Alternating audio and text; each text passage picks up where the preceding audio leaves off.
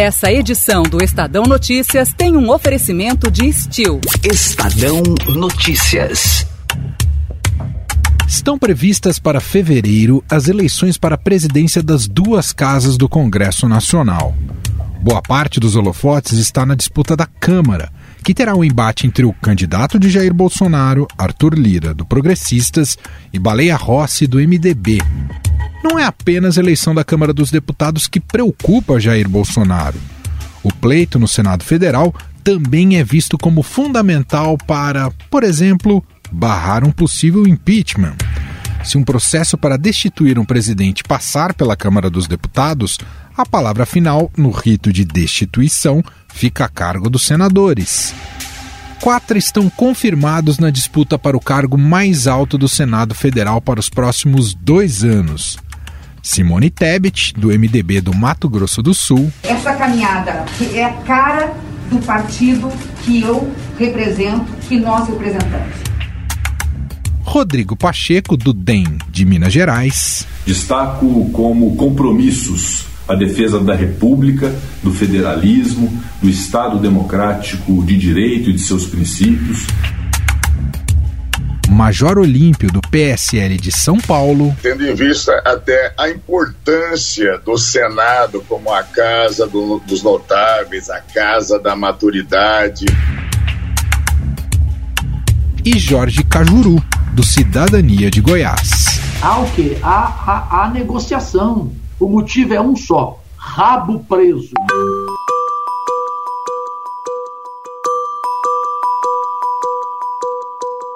Essa lista pode aumentar, já que novas candidaturas podem ser apresentadas até o dia da eleição.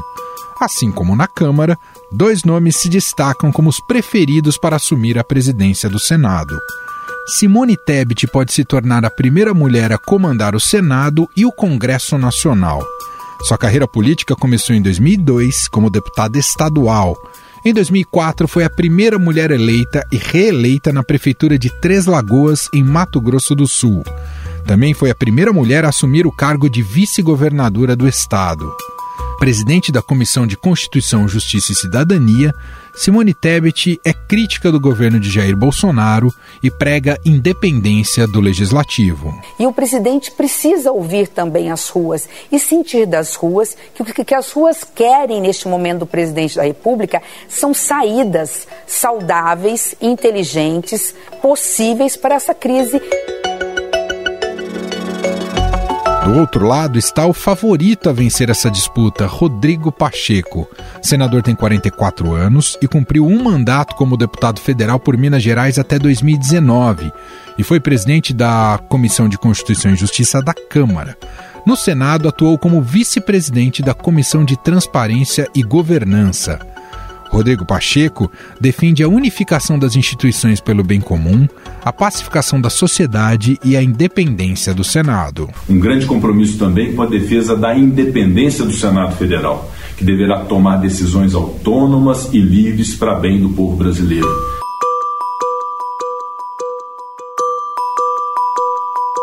Aliás, uma curiosidade sobre a candidatura do democrata, presidente Jair Bolsonaro e o PT estão juntos no apoio ao senador.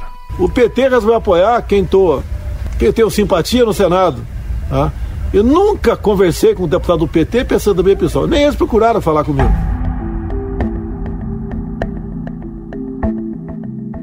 Mas os dois candidatos têm entre si, em termos de atuação no Senado, mais semelhanças do que diferenças.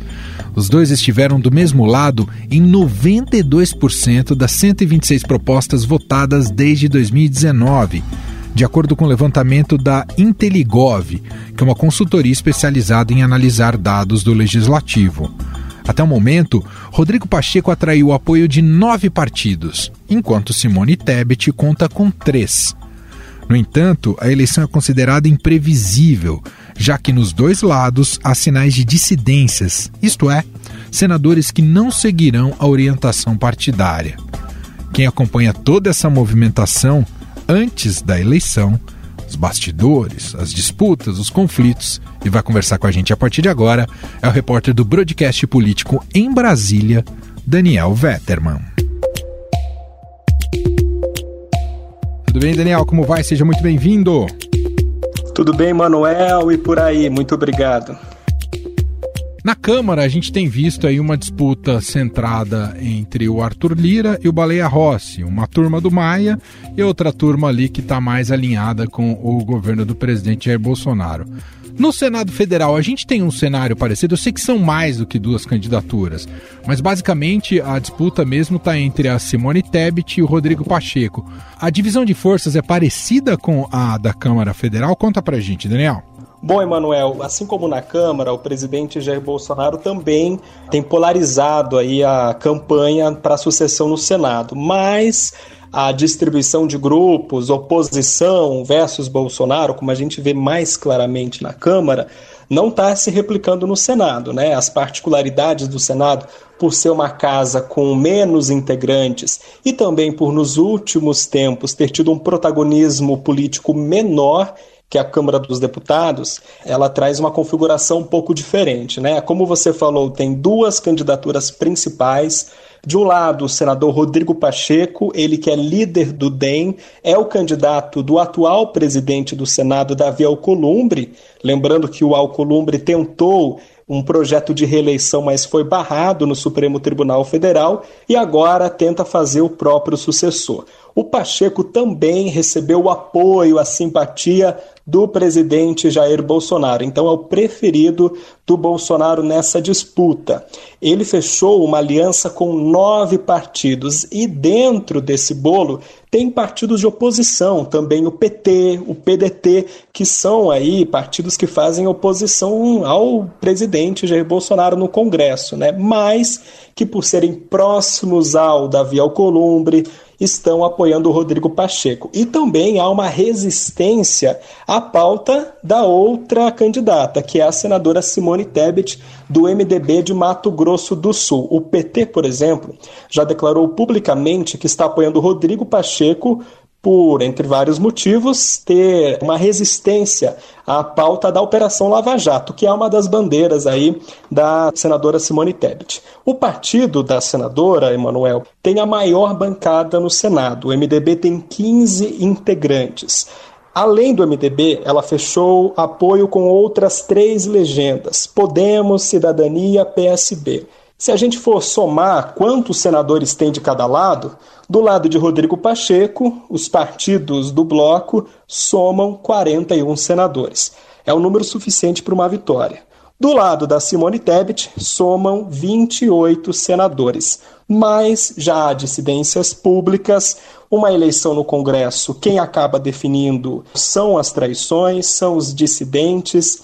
Então tem muita água, muita negociação para rolar Bom, queria que você falasse mais para a gente também, Daniel, sobre o papel do presidente Jair Bolsonaro. Na Câmara, ele tem feito uma campanha deliberada e aberta pelo Arthur Lira. Até entende como uma importante tábua de salvação caso complique um pouco a própria sustentabilidade do Bolsonaro daqui até 2022. Como é que o, o presidente tem se comportado em relação a essa eleição, Daniel? Bom, no Senado a participação do Bolsonaro também acabou ficando aberta, né? Justamente por ele ter tido uma aproximação com Davi Alcolumbre durante esses dois anos, o Davi Alcolumbre chegou à presidência do Senado apoiado por, na época, um dos assessores mais próximos ao Jair Bolsonaro, né, que foi o ministro Onix Lorenzoni. E nesses dois anos, apesar de fazer vários acenos à oposição, tentar agradar bancadas de A a Z, o Davi Alcolumbre assumiu uma gestão muito próxima ao Palácio do Planalto, tanto na hora de segurar quanto na hora de pautar. Foi um líder informal do Palácio do Planalto no Senado, digamos assim, o Davi Alcolumbre. Por isso, ele acabou organizando um apoio mais amplo ao Rodrigo Pacheco nesse momento. O presidente do Senado teve uma atuação também na articulação para a liberação de verbas do governo federal a estados e municípios, e na hora disso, na hora que isso é colocado na mesa, as alianças acabam pesando para o lado do candidato Davi Alcolumbre, né?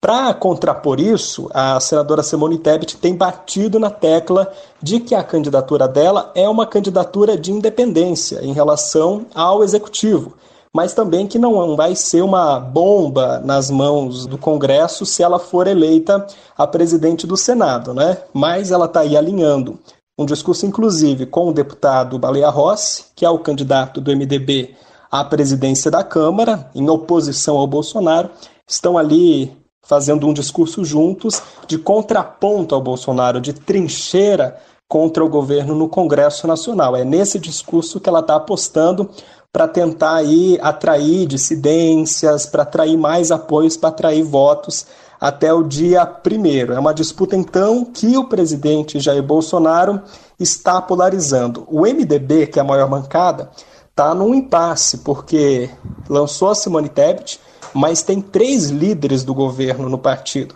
Tem o líder do governo no Senado, o líder do governo no Congresso e um vice-líder do governo no Congresso. Isso fez com que os dois senadores que eram próximos ao governo, que tentavam aí também serem candidatos, né, o Fernando Bezerra Coelho e o Eduardo Gomes, já caíssem de fora dessa disputa. Eduardo Braga, também próximo ao governo, ficou de fora. E aí a Simone Tebet, que era o nome mais independente, digamos assim, acabou sendo a candidata escolhida. Os caciques do MDB não estão super empenhados na campanha dela, não, mas declararam apoio público. Tem outros dois senadores que já lançaram suas candidaturas: o Major Olímpio, do PSL de São Paulo, e o Jorge Cajuru, do Cidadania de Goiás. Digamos que é um gesto mais para marcar posição do que efetivamente atrair votos e apoios, é isso, Daniel? Exatamente, são candidaturas de protesto, Emanuel. Os dois são adversários de Davi Alcolumbre Major Olímpio disse que segue até o fim e pode atrair alguns traidores ali por dentro. O Jorge Crajuru já admitiu que é uma candidatura de protesto, que ele lançou a candidatura só para ter um tempo de discurso no dia da eleição e na hora vai abrir mão e declarar apoio a Simone. Então são duas candidaturas ali que internamente já admitem que o Rodrigo Pacheco é o favorito e se lançam aí justamente para usar esse espaço da eleição em forma de crítica, em forma de ataque ao atual presidente do Senado, Davi Alcolumbre. Queria que você contasse aqui quais são os desafios aí que aguardam o próximo presidente do Senado por esses próximos dois anos, essa próxima legislatura. O que tem no horizonte, Daniel? Vai ser uma gestão uhum. definitiva para o futuro do governo Bolsonaro e também para a eleição de 2022. Né? A gente sabe que o grupo que comandar o Congresso Nacional tem uma maior capacidade de liderança e articulação na hora de definir essas composições para 2022. Mas antes disso, haverá missões emergenciais aí. Né? O Brasil está numa pandemia, mais de 210 mil mortes, tem uma pressão para retomada do auxílio emergencial e o presidente do Congresso, que é o presidente do Senado, consequentemente, ele tem o poder de convocar uma sessão para votar o orçamento. O orçamento deste ano não foi votado ainda, não foi analisado ainda pelo Congresso, está pendente.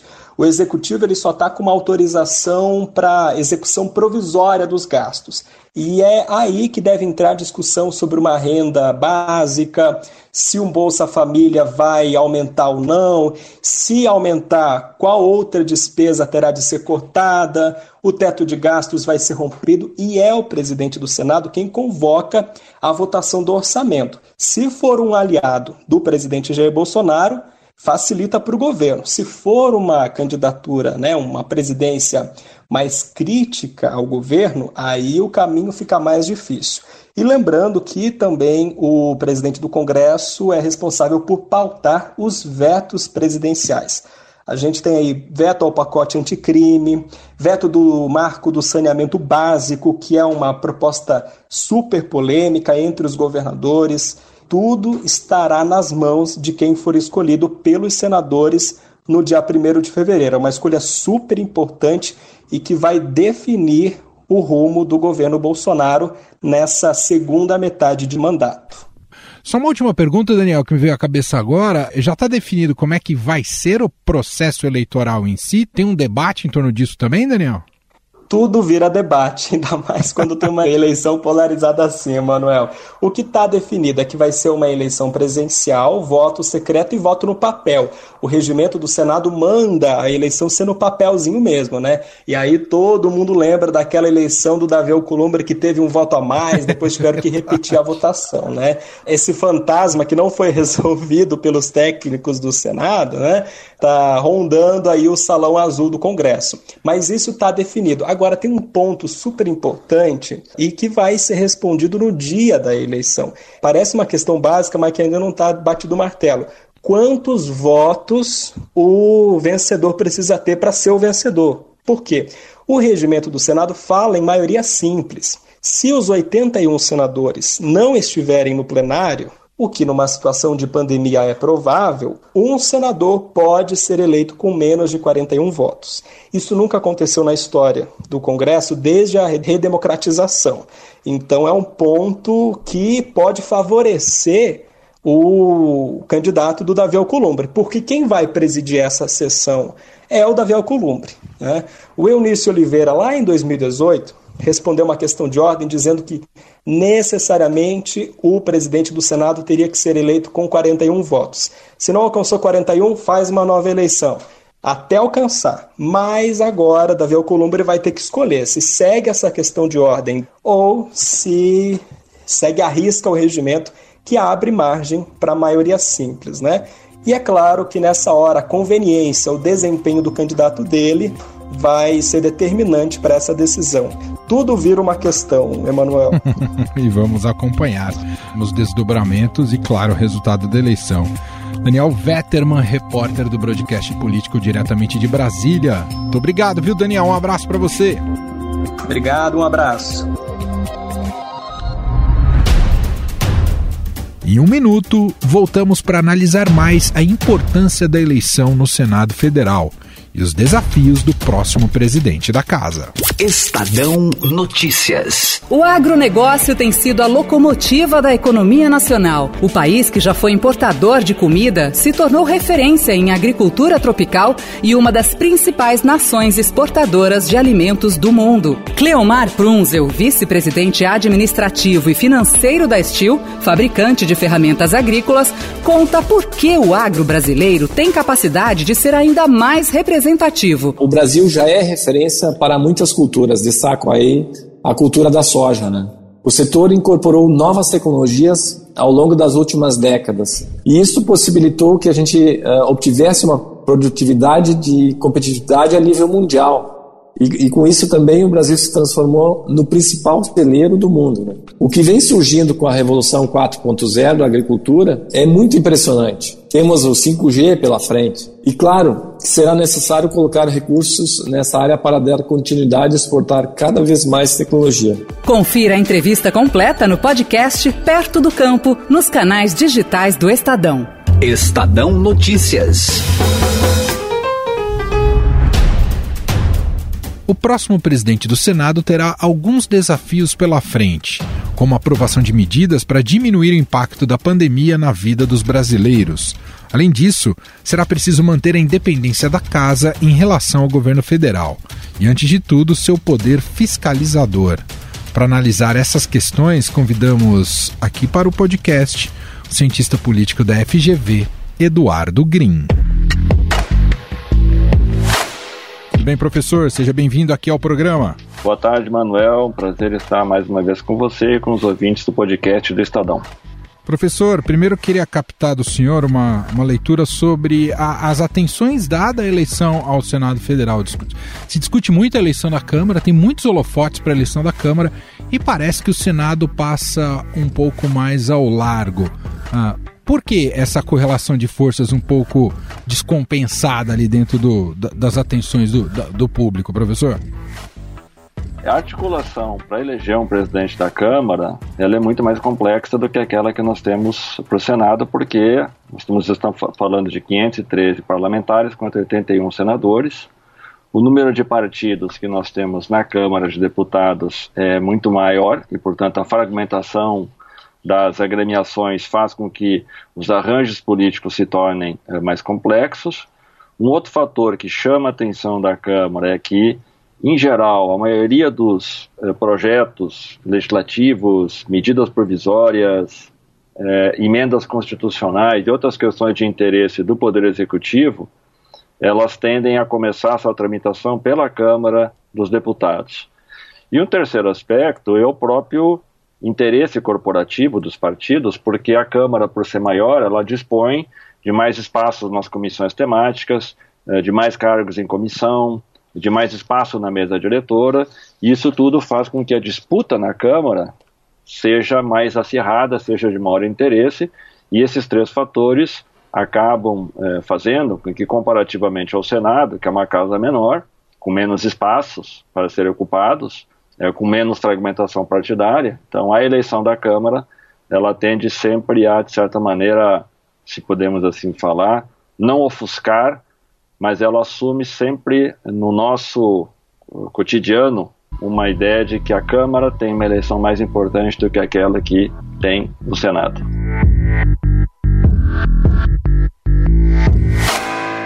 Professor, sobre a interferência do presidente Jair Bolsonaro, ele tem se colocado tanto na eleição na Câmara, né, com Arthur Lira, quanto na eleição no Senado com o Rodrigo Pacheco.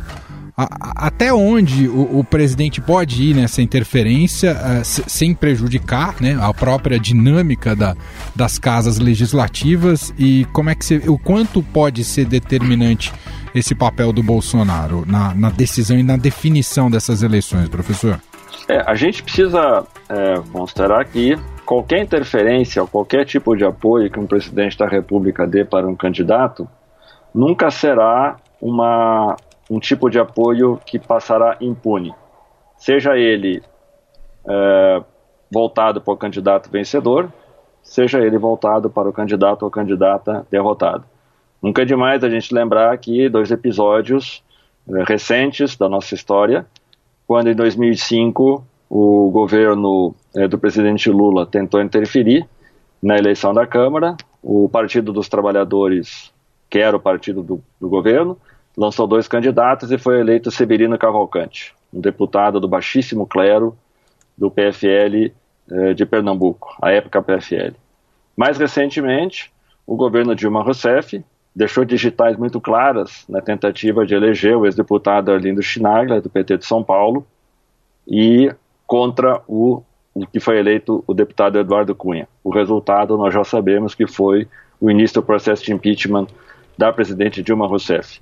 Então, o presidente da República, na medida em que ele vai deixando rastros, como é o caso do Bolsonaro, muito nítidos, de que ele tem preferências, de que ele explicitamente já tem inclusive colocado a máquina do governo federal, tanto em favor da candidatura do deputado Arthur Lira, quanto também do senador Rodrigo Pacheco, é, certamente haverá um custo político para o governo.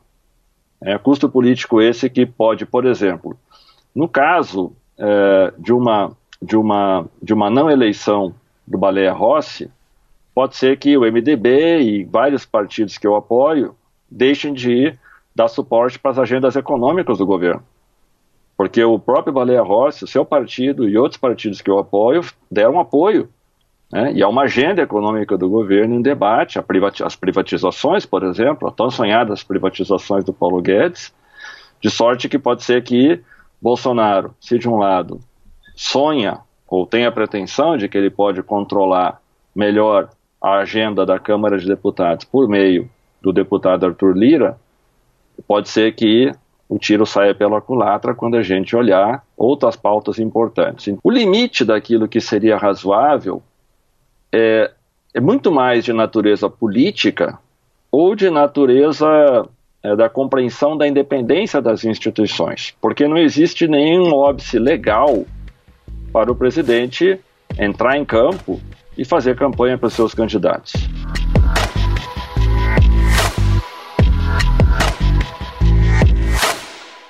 Professor, o, o senhor uh, vê algum peso simbólico? Isso pode ter uma, uma força, alguma espécie de apelo, peso simbólico na candidatura da Simone Tebet no Senado Federal, na medida que pode, ela pode se tornar a primeira senadora presidente do Senado Federal no Brasil, na história, professor? Eu acho que a candidatura dela é, ocupa um espaço uh, muito importante, sim. porque nós temos que lembrar que o, o Brasil é um dos países um dos maiores, uma das democracias do mundo, um dos menores índices de participação feminina uh, na política e particularmente nas, uh, nas casas legislativas, tanto em nível federal quanto também uh, assembleias legislativas, câmaras municipais. Então, diante desse cenário no qual nós temos visto no Brasil um recrudescimento de uma agenda mais conservadora, né, com taxas, por exemplo, de aumento de feminicídio, é, com problemas que envolvem é, aumentos de casos de racismo, com o problema que nós temos no Brasil, com a nossa triste marca de ser o país campeão do mundo em assassinatos de gays, lésbicas, transexuais, tudo isso para dizer que essa, essa pauta, esses temas que envolvem diversidade na sociedade brasileira, com toda a pluralidade de representação, faz da candidatura da Simone Tebet um, um, uma, uma, uma, iniciativa muito simbólica nessa perspectiva. E se ela vier a ganhar mais ainda, porque pela primeira vez uma casa que é historicamente dominada por homens eh, de maior idade e brancos seria presidida por uma mulher. O segundo aspecto da candidatura dela é o fato dela personificar aquela expressão que talvez não seja mais adequada, mas que é aquela que a gente tem visto circular pela imprensa, que é, é tratá-la como se ela fosse o Moro de Saias. Por que isto? Simone Tebet é uma expressão daquele grupo dentro do Senado é, que ficou conhecido como Muda Senado é, que surgiu basicamente em oposição ao que representava a visão mais tradicional de condução do Senado, personificada na figura do senador é, Renan Calheiros, de Alagoas. E esse grupo Muda Senado, que, que reúne parlamentares de vários partidos, do Cidadania, é, do Podemos, é, do PSDB, do MDB, tem é, na pauta da Lava Jato e tem nessa agenda é, de defesa da luta contra a corrupção, é, da prisão em segunda instância, uma das suas principais bandeiras de luta. Muito bem, nós ouvimos a análise de Eduardo Green, cientista político da FGV, conversando com a gente um pouco mais sobre uh, o panorama dessa eleição que está em jogo para essa eleição do Senado Federal. Professor, mais uma vez te agradeço demais aqui ter atendido o nosso pedido. Um abraço e até a próxima. Obrigado, Manel. Mais uma vez, um prazer estar com você e com os ouvintes do podcast do Estadão.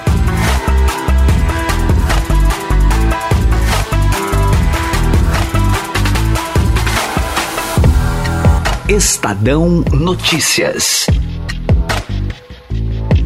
E este foi o Estadão Notícias de hoje, quinta-feira, 21 de janeiro de 2021. A apresentação foi minha, Manuel Bonfim. Na produção, a dupla Gustavo Lopes e Bárbara Rubira. E a montagem é de Moacir Biasi. Diretor de jornalismo do Grupo Estado, João Fábio Caminoto. E o nosso e-mail, podcast.estadão.com. Nas próximas edições aqui do Estadão Notícias, de sexta, segunda e terça, você terá a apresentação do Gustavo Lopes. Eu estou de volta com vocês na quarta-feira da semana que vem. Um abraço e até lá. Estadão Notícias.